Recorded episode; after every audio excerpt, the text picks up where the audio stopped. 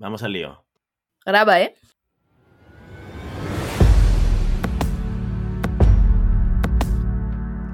Llamada a pista, episodio 115. Hola, muy buenas y bienvenidas y bienvenidos a Llamada a Pista, el programa, el podcast en el que hablamos de ese desconocido deporte que es la esgrima. Este podcast está pensado por y para ese extraño la parque especial colectivo de seres humanos que decidimos no dedicarnos ni al fútbol, ni al baloncesto, ni al tenis, ni a ningún otro deporte conocido, y que por el contrario preferimos en pleno siglo XXI blandir la espada y enchufarnos a la pista. Hoy estamos aquí, hoy sí, hoy esta vez sí, un viernes más, una semana más. Maribel Matei, buenos días. Buenos días, Willy. Y también increíble, hemos juntado al, al triunvirato llamada pista. Tenemos también a Santiago Godoy. Buenos días, Santiago Godoy. Hola, ¿qué tal? ¿Cómo estamos? ¿Cómo estamos? ¿Cómo estamos? Maribel, Maribel, ¿estás ahí? ¿Sí? Hola, Santi, ¿qué tal? Mi hijo, mi hijo está llorando. Hola, Martín, ¿qué tal? No se lo cree. No se lo cree. A ver si yo le calmo. Está llorando de la felicidad.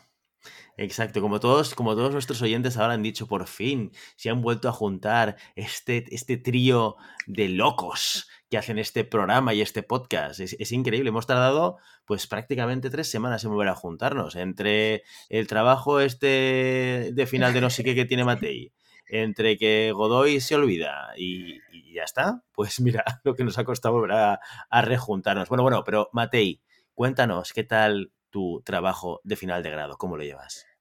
Pues ahí va, ahí va, con, con esfuerzo, pero va, va, saliendo poco a poco. También es verdad que yo lo dejé un poco para el final, entonces parte de culpa es mía, pero bueno, eh, bien, bien. La verdad, necesitaba una semana de, de, desconexión, pero ya estoy aquí otra vez. Muy bien. Aunque te voy a decir que, que por lo que vi en el capítulo anterior me echasteis de menos, ¿o qué? Porque, madre mía, la cantidad de pullas que pude contar yo en el capítulo 114. ¿Hiciste palitos en un papel para irnos contando o qué? sí, sí, no sé. Eh, además, tengo, tengo que decir que me voy yo a un programa y de repente volvéis como al siglo XIX hablando de la enciclopedia Larousse. O sea, mira que yo tampoco soy lo más moderno del mundo, pero madre mía. Eh, es así, es así, Maribel, es así. Es que tú, tú nos aportas este elemento juvenil. ¿Cómo, cómo, qué fácil es el ataque, ¿eh? Qué fácil. Qué fácil es de, de, defenderse a posteriori, ¿eh? Ya ves, ya ves. Pero hay, hay que defender in situ, en el momento. Sí, sí. Bueno, ¿sabes qué pasa? Ella, ella, mira, voy a, voy a romper una lanza en favor de Mariel Matei. Ella se puede defender porque ha escuchado el episodio. Pero es que Santi, el episodio en el que no estuvo, ni se lo ha escuchado. Por tanto, o sea, no sabe ni lo que dijimos de él, ni lo que no dijimos de No. él. Es así, es así. Santiago, Godoy, Es que no, no, Santiago Godoy. No no ya te lo digo yo lo que pasa. Lo que pasa es que Santiago Godoy es, es uno de estos artistas a los que no le gusta verse otra vez. Claro. Él él es, él es un one-shot man. Él llega, hace, se marcha y no quiere volver a revivir ese momento. Ese momento de estrellato, ese momento de magnificencia. Es así. Porque todo, todo es perece, perecedero. Todo, to- ya, ya lo, el pasado, el pasado es. Yo vivo en el futuro, en el presente. Yo vivo en el Pues vamos a volver otra vez a hablar de DeLorean. ¿Quieres que te ponga otra vez la musiquita de fondo? No, pero. pero- Porque- Está- estás, estás en un circuito. Bueno, lo que no, lo que no caduca, lo que no pasa de moda, lo que no, lo que no forma parte del pasado, pero quizás sí del futuro, es nuestro patrocinador.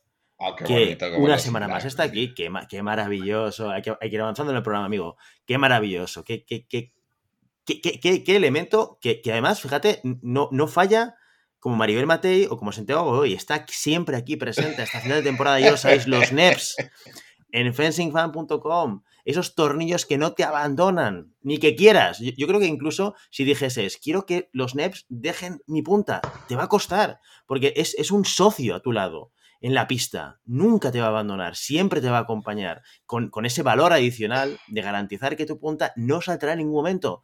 Y en espada y en florete, en sable no, porque esta gente todavía vive en el siglo XV y van con filo y no tienen punta para tocar. Pero para los espadistas y las- los floretistas, sí, sí que tenemos un partner de calidad, sí que tenemos un material que no nos abandona, que son los NEPs. Así que por favor, si hoy escuchas este programa, si todavía cuando tú montas tu espada o tu florete para atornillar la punta utilizas tornillos tradicionales, que fíjate que no tienen ni nombre, se llama tornillo, es un genérico, vas al, diccionario de la RAE y te encuentras la palabra tornillo. Lo que tienes que hacer es ir a tu distribuidor favorito o entrar en la, web fencingfan.com y, y comprarte unos NEPs. Por el amor de Dios. Esto, esto, sí, que, esto es del siglo XV. Eh, sea, más, más antiguo, lo del tornillo es más antiguo que lo de la Larus, Matei. Fíjate lo que te digo. Qué- qué- qué- qué cosa, qué cosa, ¿eh? Qué cosa que dices, ¿cómo le puedo dar una vuelta a algo que puede ser ya casi, cuasi perfecto, ¿no? Que llevamos mm, trabajando con tornillos toda la vida y viene Ricardo y le da una vuelta y te sorprende y dices, hostia, estaba viviendo en el medievo hasta que llegó Ricardo y me sacó de la cueva, ¿no? Como, como el, el de Platón. Sí. Estaba viendo sombras, estaba viendo sombras hasta que llegó Ricardo y me sacó de la cueva y, y vi la luz y quedé cegado por ella. Estás comparando los NEPs quizás a- al descubrimiento del fuego o a, o a la, o a la invención de la rueda, ¿verdad? Prácticamente. Totalmente. Es que para el mundo de la esgrima ha sido un elemento tan rompedor, tan innovador, que nos ha transformado completamente, prácticamente casi como electrificar las armas, ¿no? Así que, bueno, ya lo sabéis, si, si- si no quieres vivir en el medievo, si no quieres vivir en el siglo XIII, eh, cómprate unos NEPs, fencingfan.com, en tu distribuidor favorito. Pero también te puedo decir una cosa, fíjate, Matei, Godoy, os voy a decir una cosa también muy importante. Hay gente, hay gente que hay elementos de eh, el Renacimiento que les gusta. ¿Eh? Porque también el Renacimiento es verdad. Había, ahí en, en aquella época, bueno, en aquella época no habían tornillos para puntas, ¿no? Pero en aquella época habían cosas muy, muy interesantes, ¿no? Había una figura que se le conocía como el mecenas, ¿eh? que eran personas que lo que hacían eran aportar económicamente, apoyar económicamente a artistas de la talla de Santiago Godoy, por ejemplo, para que continuasen con sus maravillosas creaciones artísticas. Y eso es lo que nos hemos traído en llamada a pista. Hemos recuperado esa figura tan emblemática del Renacimiento para que nuestra audiencia, parte de nuestra audiencia, aquellos que quieran apoyar a Santiago Godoy para que pueda mantener a su familia y a Maribel Matei para que pueda hacer su trabajo de final de grado, una aportación económica mensual eh, de 5 euros, de 5 euros al mes, una cosa insignificante prácticamente, pero que nos ayuda a hacer muchísimas cosas. Pero no solamente se trata de hacer una aportación económica, sino que además cuando eres mecenas hay algunas cositas, hay algunos beneficios que te podemos dar. ¿Cuáles son estos beneficios, Mati? Aprovecho que estás tú porque Santiago Godoy no se lo sabe y yo sí que contigo tengo una socia que no me abandona como los NEPs para decir los beneficios de los mecenas. Adelante, Matei. Pues en el primer programa en el que eres mecenas, te mencionamos, mencionamos tu nombre, aplaudimos, eh, bueno, te juramos lealtad eterna, todo lo, lo que tú quieras. También si mandas un audio, te lo publicamos en el programa diciendo lo que quieras dentro de, como decías en el programa anterior, dentro de unos límites, eh, siempre que tenga que ver con la rima mucho, muchísimo mejor. Y además puedes alardear con tus amigos, pues tomándote una cerveza, si tienes suerte, conmigo. Porque he visto, he visto, eh, aunque yo falte, la cerveza parece ser que sigue siendo una promesa de llamada a pista. Totalmente, igual un día dejas de, dejas de colaborar con el programa y seguiremos invitándote mecenas. Vale. Podéis tomar cervezas con Maribel Matei. Me imagino a Maribel Matei con 65 años. Bueno, sí, sí, con 65 años en el programa mm, 2254 y gente llamándote a, a tu casa pidiendo su, su cerveza. Imagínate. Si ¿eh? Maribel, si Maribel tuviera 65 años, ¿tú seguirías vivo, Willy? ¿Cuántos tendrías? Yo soy como Matusalén, yo no muero, chaval. 105, ¿no? Sí, pero ya sabes, yo soy, yo tengo una longevidad eh, ilimitada. ¿eh? O Sí, sea que mortal. yo, exacto, yo, yo te Te voy a sobrevivir, Santiago Godoy. Fuiste el último. Eh, pues que sepáis que en, en Netflix han puesto la película Los Inmortales y es una película que envejece bien, ¿eh? Me la vi el otro día y digo, hostia, ¿qué, qué? Además, ya tiene un, un valor añadido que es toda la banda sonora es Queen eh, y la verdad es que es muy guay. Está muy bien, está muy bien. Muy bien, Santi. Christopher Lambert eh, rules. Gracias, Santi, por el apunte. Gracias. Necesario. Yo- yo lo que vi-. Yo, yo lo que vi fue el, el, ah, el episodio reportaje de Friends, el, Ah, el sí, reencuentro. yo lo quiero ver. Pues sí, sí, sí. Pues- está, está- eh, est- est- ¿Me está- estás están mayores, ¿eh? Están con mayores, ¿eh? Inmortales? Cuando. pues casi, casi. Hombre, hombre, a ver, Friends son 10 temporadas, creo que son. Son 10 años de, de programa de unido. Lo de Friends tiene muchísimo mérito. Es, es que- y mira, y, y- igual, igual nosotros llegamos a superarlo. Ya, ya, ya vamos. Ya, ya vamos por la cuarta temporada. El, el- el próximo septiembre empezamos la cuarta temporada. Solo nos quedarán seis para llegar al mismo nivel de Friends. O sea, yo creo que como objetivo Poquísimo. vital, o sea, hay que, hay que continuar con este programa, como mínimo, hasta superar en un episodio a Friends. Y luego cuando, cuando pasen 15 años, volvemos y nos reencontramos otra vez hablando de Rima. Eh, yo lo veo bien. Yo, totalmente. Bueno, Friends Inmortales de lado, eh, estas noticias eh, que nos trae Santiago Godoy y yo mismo sobre cosas que hemos estado viendo, no son nada comparado con algo que tiene que ver con mucho programa, que son las noticias de la semana de la esgrima. Así que, adelante.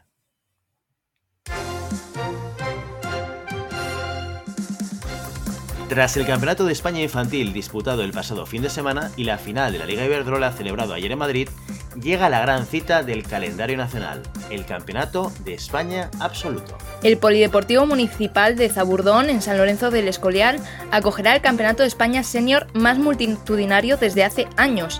Si hace dos semanas decíamos que se rumoreaba que podrían aumentarse las plazas clasificatorias, hoy podemos afirmar que los rumores se han hecho realidad.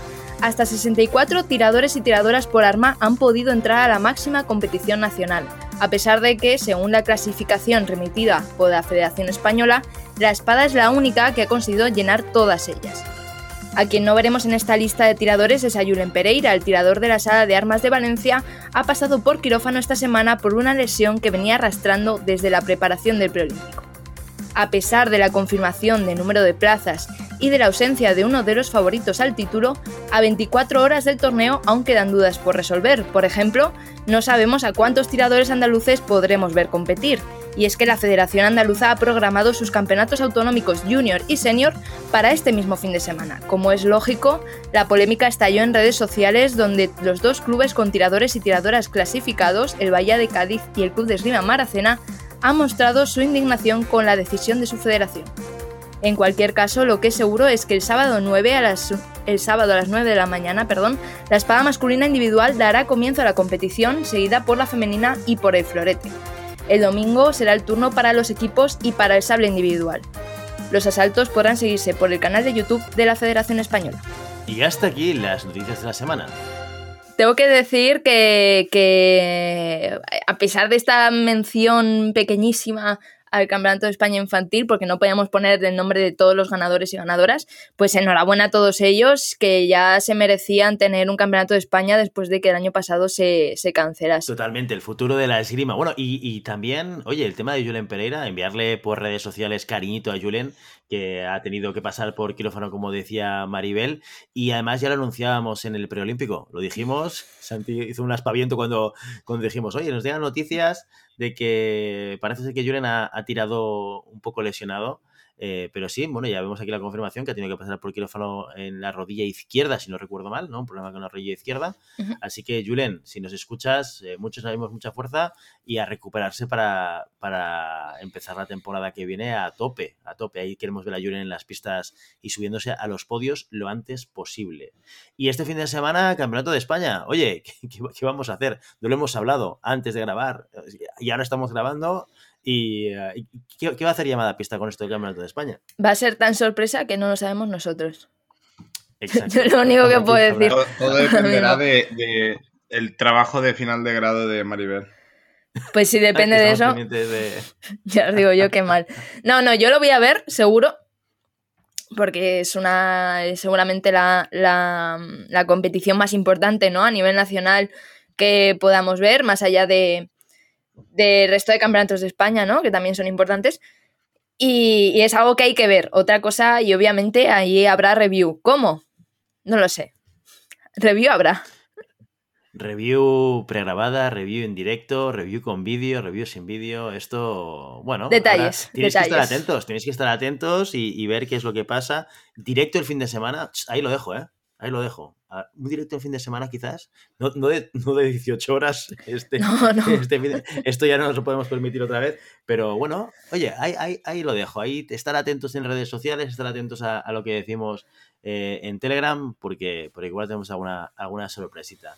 Pero bueno, no podemos vivir solo de mecenas, patrocinadores y noticias de la semana, sino también del contenido del día de hoy que nos trae eh, Santiago Godoy como cada semana. Santiago Godoy, ¿de qué hablamos hoy?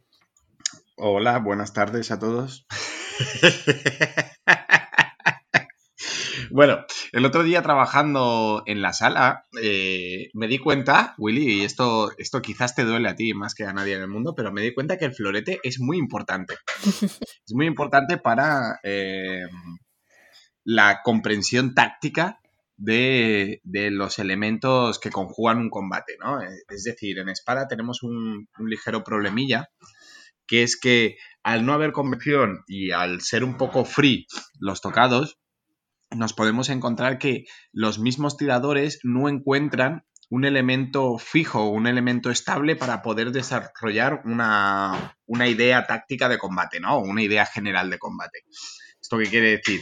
Ya sabemos que la convención nos delimita un poco las acciones dependiendo de la intención que tengan, ¿no? El ataque pierde con la parada respuesta, eh, la línea gana la acción, la, acción ofensiva, eh, el primero que ataca toca, ¿vale? Y estos elementos que son por reglamento, por decirlo de una manera, eh, dan una imagen más clara o dan una idea más clara a los tiradores de lo que tienen que hacer. Pues esta, esta idea táctica que tiene el florete tan arraigada no lo tiene la espada. ¿vale? Entonces, hemos empezado en el club, siendo, sabéis que tenemos un club de espada, hemos empezado a utilizar, y eso te encantará, Matei, la convención en los asaltos de espada. Es decir, eh, la convención en su más básica expresión, ya en la espada, en el club, no, no existen los tocados dobles. Por lo tanto, siempre tienen que... Eh, el tocado doble siempre va para uno de los dos tiradores o para ninguno. ¿Por qué hemos hecho esto? sobre todo por un desarrollo de eh, una, un desarrollo táctico del, tocado, ¿no? Esa creación previa que siempre hablamos de el tocado tiene tres patas fundamentales, ¿no? El elemento técnico, el gesto técnico.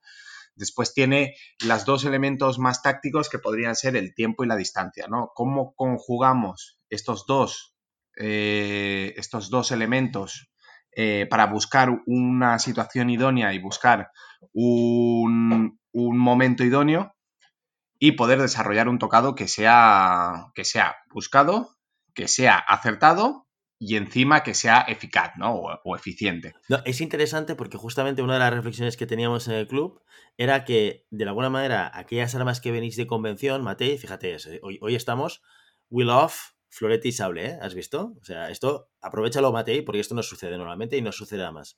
Pero sí que es verdad que los que venís de florete y sable, de los que, de los que venís de la convención, tenéis una capacidad de lectura eh, técnico-táctica del asalto mucho más arraigada y natural. ¿Por qué? Porque depende de esa lectura el hecho de entender qué es lo que ha pasado en el asalto y entender a, quién va el tocado, ¿no? Lo que decía Santi al principio, al final nosotros, pues con que pongamos la punta en cualquier parte del cuerpo y encendamos antes que el otro, esto ya vale. ¿Y eso qué quiere decir?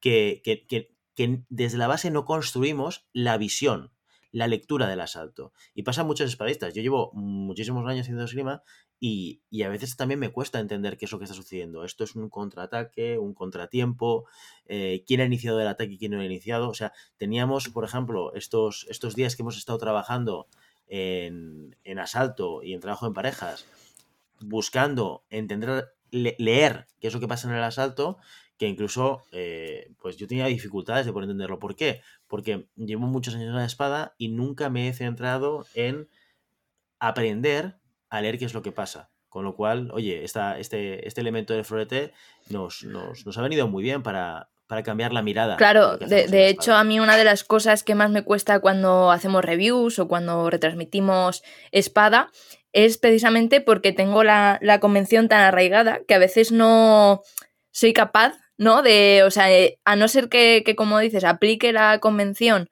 a lo que estoy viendo, entonces ahí pues más o menos puedo, puedo decir lo que está pasando y demás, pero algo que me pasa con la espada, que no me pasa con el sable o, con el florete, es que no, no sabría decir eh, qué tiene que hacer el tirador, ¿no? O sea, yo viendo florete digo, vale, pues le están haciendo esto, esto y esto, pues tendrá que hacer esto, otro, esto, otro, esto, otro, porque, porque es por la convención, para ganar el punto tiene que hacer esto mientras le sigan haciendo este tipo de acciones, igual que en el sable, pero en la espada me, me cuesta más, ¿no? Y es interesante este punto de vista eh, porque la, lección que nos va a dar ahora Santiago de a lo mejor me sirve a mí también, no para tirar, porque no, no hago espada, pero sí para, para, entender un poquito mejor el arma. Sobre todo es en este momento cuando... cuando nos damos cuenta de la necesidad de entender la esgrima. Muchas veces los mismos espadistas no entendemos la esgrima. ¿Cómo pasa? Al no tener esta limitación de, normativa, eh, los tocados se van sucediendo y tú no entiendes cómo has tocado y puedes ganar un combate sin entender lo que has hecho. Eh, el ejercicio que hicimos el otro día, por ejemplo, que al final no... Estuvimos hablando con Willy una, un ejercicio que hicimos la semana pasada, en donde era súper curioso porque daba, daba a entender o, dejaba muy patente el hecho de que había muchos tocados que la gente no entendía cómo los hacía. Por ejemplo, el ejercicio era, yo tenía que tocar en un blanco, ¿vale? Cualquiera, mano, brazo, pecho, pierna o pie, y en el siguiente blanco, eh, el siguiente tocado, perdón, estaba obligado a repetir el mismo blanco, ¿sí? Entonces, en el primer tocado no había ningún tipo de problema porque pasaba, ¿no?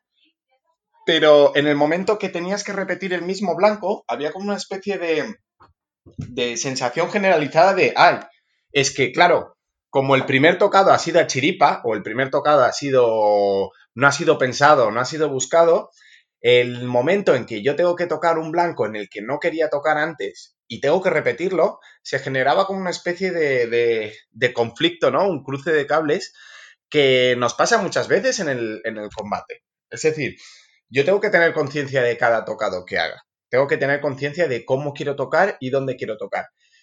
Eh, el tocado sorpresa o el tocado eh, inesperado debe ser una anécdota dentro del combate. Lo que no puede ser es que un combate sean sumas de tocados inesperados. ¿Por qué? Porque no tiene un hilo común.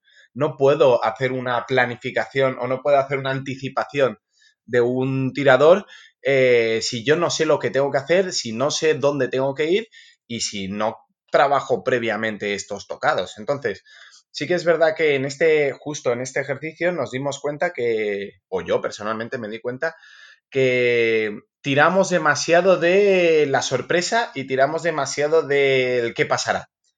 Cuando siempre hemos dicho, o, los grandes tiradores que han pasado por aquí, por este programa, siempre han dicho que la observación y, el análisis del rival prácticamente es más de la mitad del combate, ¿no? ¿Qué es lo que hace el rival y qué es lo que tengo que hacer para ganarle? Eh, es, una, es un trabajo que se hace en su gran mayoría fuera de la pista observando qué están haciendo, observando cómo se, cómo se comportan, eh, tirando de experiencias pasadas, observación de vídeos. Yo no puedo presentarme, y sobre todo a ciertos niveles, no me, no me puedo presentar en la pista con un rival en el, en el con mínimo no sé qué acción es su preferida o no sé qué distancia trabaja, porque ya prácticamente estoy empezando con, un, pie cojo. O sea, no, no puedo desarrollar un combate Em, de manera completa. Entonces, eh, ahora el trabajo que estamos haciendo en el SAC es precisamente dar esta base del florete, dar esta base de la convención, dar esta base de... Eh, hablo de florete porque es arma de punta y, y, lo tenemos más cercano, ¿no? Pero comprender por qué existe la convención. Y la convención existe por unas normas de desarrollo técnico-táctico. La parada-respuesta, sí. La, convención no es más que el círculo táctico eh, llevado a reglamento, ¿no? El ataque pierde con la parada, la parada pierde con la finta pase, la finta y pase pierde con el contraataque, el contraataque pierde con el ataque, ¿no? E, e, este círculo táctico que lo tenemos todos más o menos interiorizado, eh, en espada es como un elemento que está en la nube, ¿no? Es un elemento etéreo que está por ahí y que, bueno, sí, se puede cumplir o no, pero en florete y en sable son elementos reales, son elementos que o lo cumplo o no me dan el tocado. Entonces, coger este elemento positivo de la convención o este elemento de imposición de norma para ganar el tocado, creo que en espada es lo que, lo que nos va mejor o en este momento lo que nos ayuda mucho a ordenar las ideas. Y ahora entendemos que en muchas escuelas o en muchos países empiecen con florete para establecer una base y después a los grandes tiradores los cambian a espada. Buena, buena, buena coletilla. Pero explícanos un poquito más esa, esa evolución del, del, ejercicio que hicimos, ¿no? Porque tuvimos una primera, un primer conato de ejercicio para intentar aplicar eh, estos elementos tácticos en el asalto que, que, nos costó mucho y yo creo que la, el segundo giro de tuerca que, que nos propusiste una semana más tarde cuajó un poquito más, ¿no? Explícanos esta experiencia en, en el SAG. Vale. Em, partiendo de la base que hace dos semanas hicimos este, esta evolución de táctica del, del tocado. Evolución táctica entendida como creación, creación de un tocado a partir de una información previa. Eh, empezamos con este ejercicio que hemos comentado antes de yo eh, teníamos que eh, buscar un tocado, un blanco, ¿sí? En el momento que tocaba, hasta que no volvía a tocar el mismo blanco, no podía cambiar de blanco, ¿no? Eh, después la evolución fue a que tengo que repetir blanco y tengo que pe- repetir acción con la que he tocado. Es decir, si lo he tocado en ataque, si lo he tocado en contraataque, si lo he tocado en parada de respuesta, tenía que repetir blanco y repetir elemento táctico. Lo único que sí dejaba libre era el hecho de no debía ser, eh, o sea, no entrábamos en líneas. Si habíamos hecho una parada de cuarta, podíamos tocar en parada de sexta al pecho. ¿sí? El elemento táctico se repetía, eh, pero cambiábamos la línea, porque entendemos que es muy difícil eh, poder repetir una línea con las matices que puede haber dentro de un combate, ¿no? Que la línea está, eh, que la punta está un poquito más arriba, un poquito más abajo, pero el elemento táctico sí que, sí que se repite. Después de, esta, de, este, de, esa sesión, me di cuenta de que no había calado demasiado, que la gente no llegaba a entender, lo veía más como un problema que como una oportunidad.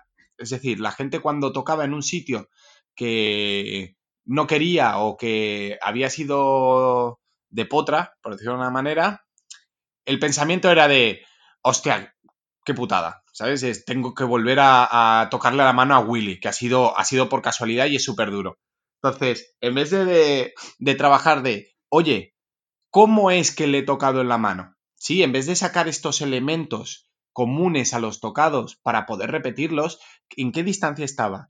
¿Qué acción he hecho? ¿Cómo lo he preparado? ¿Cómo he conseguido que descubra la mano? Que al final era la, la, la idea del ejercicio, ¿no? Al final era el, el hecho de decir, oye, eh, ¿qué elementos eh, de éxito me han llevado a tocar a la mano a Willy, a un, ti- un tirador tan, tan complicado en tocar a la mano como a Willy? Y en vez de trabajar ese elemento, no, se iban a la otra parte. Es decir, ostras, será imposible volver a tocarle a la mano, ya he perdido.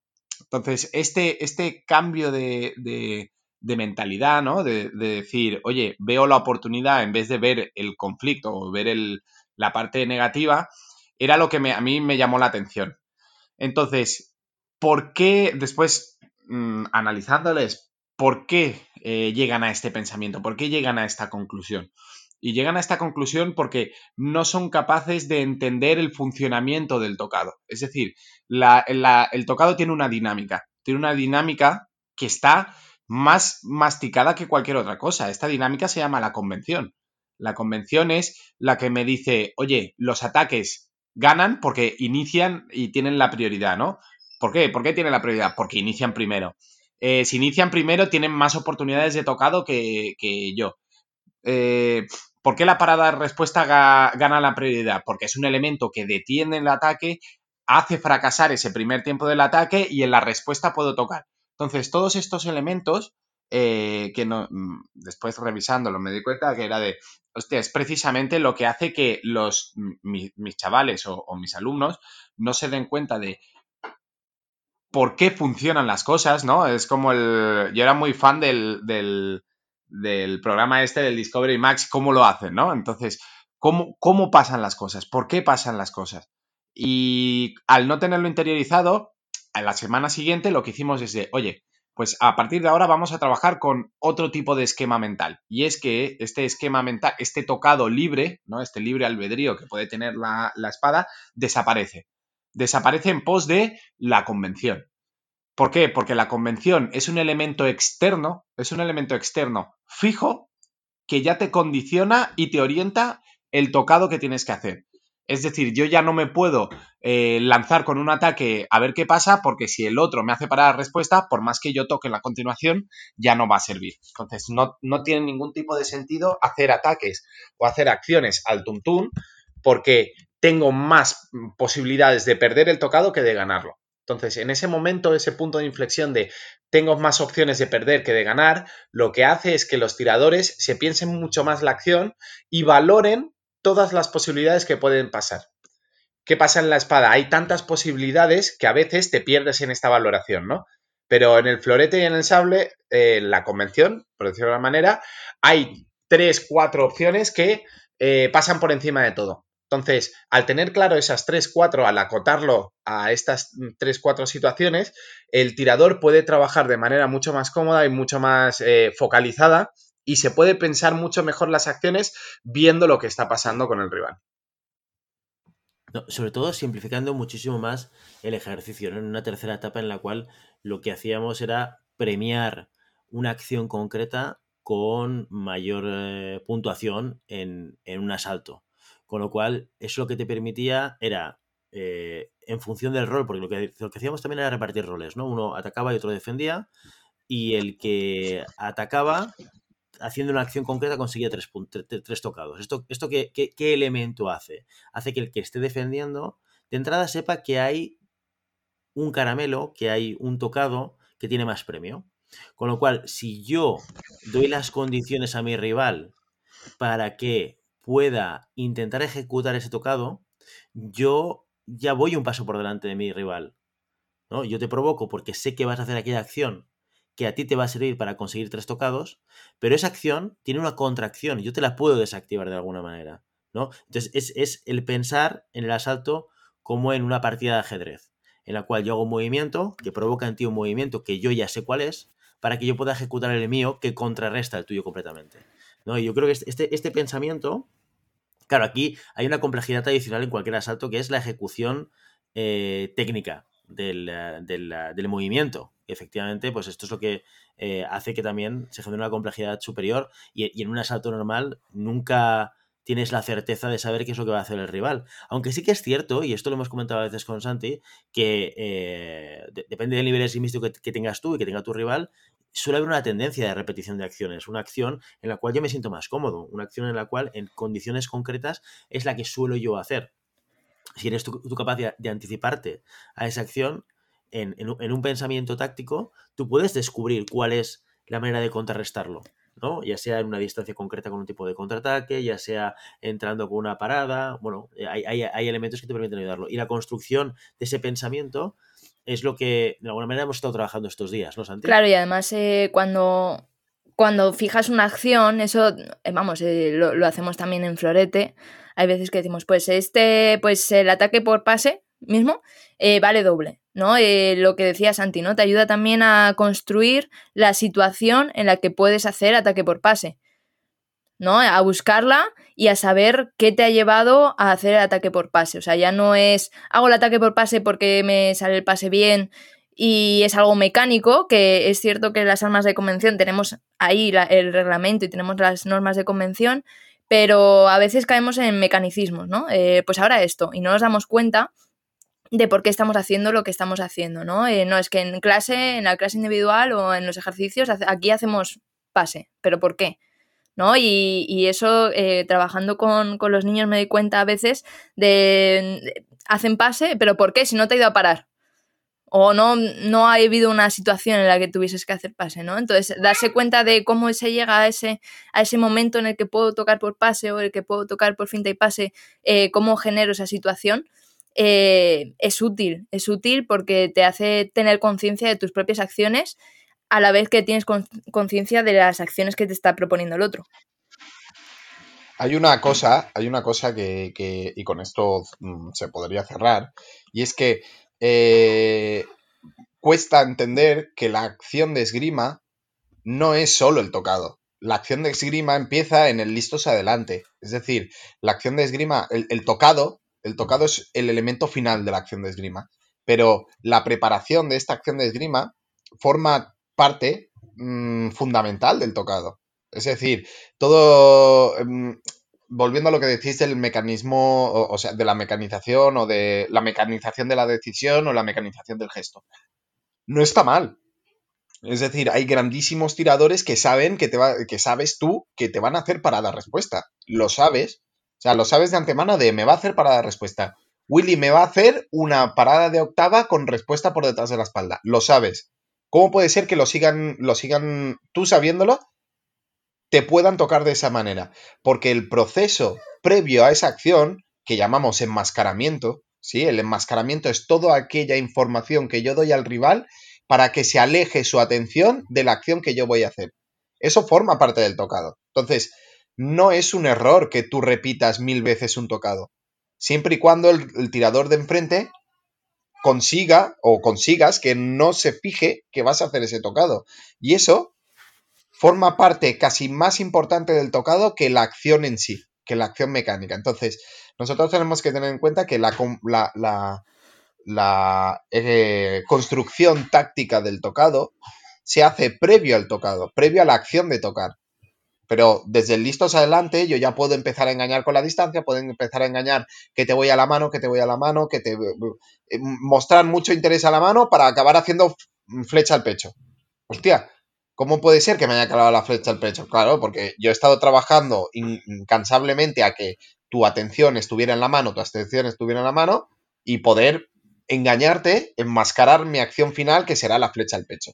¿Sí? Y a lo mejor te meto cinco flechas al pecho, pero ahora ya no voy a la mano, voy al pie, o voy al brazo, o dejo abierto, o lo que sea, y al final siempre acabo en flecha al pecho.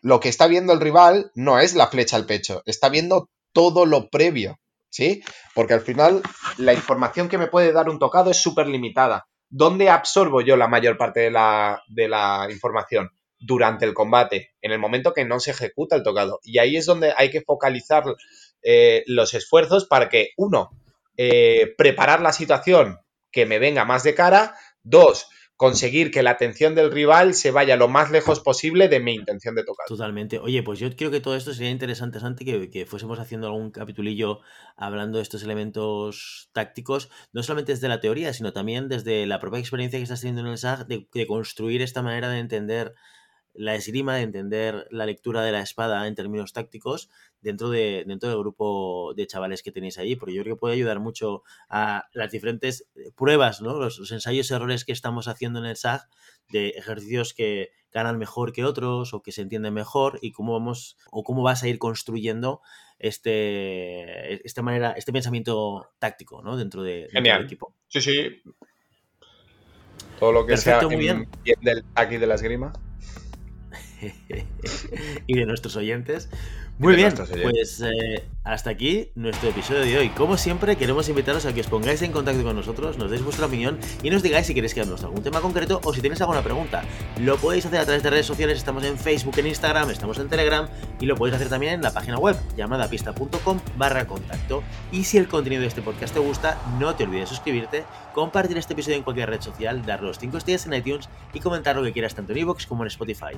Muchas gracias por todo, por tu tiempo, por tu atención y por tu interés en este maravilloso deporte que es la esgrima. Nos escuchamos la semana que viene. Hasta entonces. Adiós. Adiós.